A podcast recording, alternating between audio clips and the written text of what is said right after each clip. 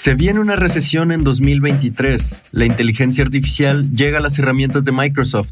Estas son las historias del día de hoy, 17 de enero. Yo soy Roger Ramos y esto es Tu Daily por Hey Mercados.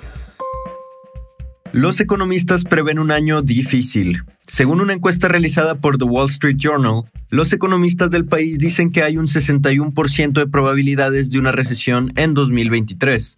Aunque la probabilidad se redujo en un 2% desde la última encuesta en octubre, esta sigue siendo históricamente alta. Algunos dicen que las tasas de interés más altas que la Fed ha impuesto en los últimos meses empujarán a la economía estadounidense a una recesión.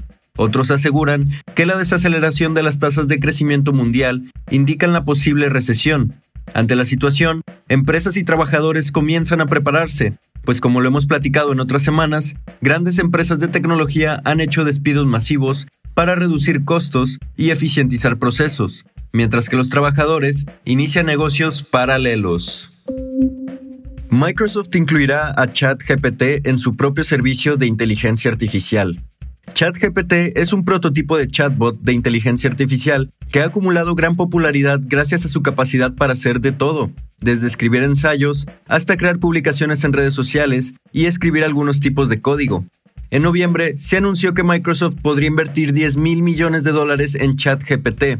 Ahora el gigante tecnológico planea incorporar productos de inteligencia artificial como ChatGPT en todas sus herramientas, creando una completa transformación.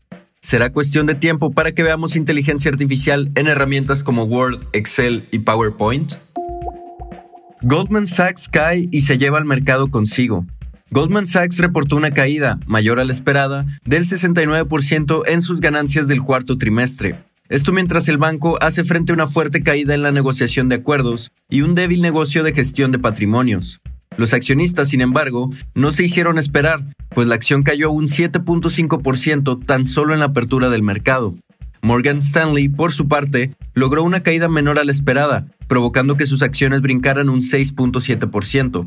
Estas noticias mixtas sobre los bancos más grandes del mundo han provocado que el mercado se desestabilice, pues se abrió el día con fuertes caídas en los principales indicadores y ya se predice una caída del 3.9% anual del Standard Poor's 500, el índice que sigue a las 500 empresas más grandes de Estados Unidos.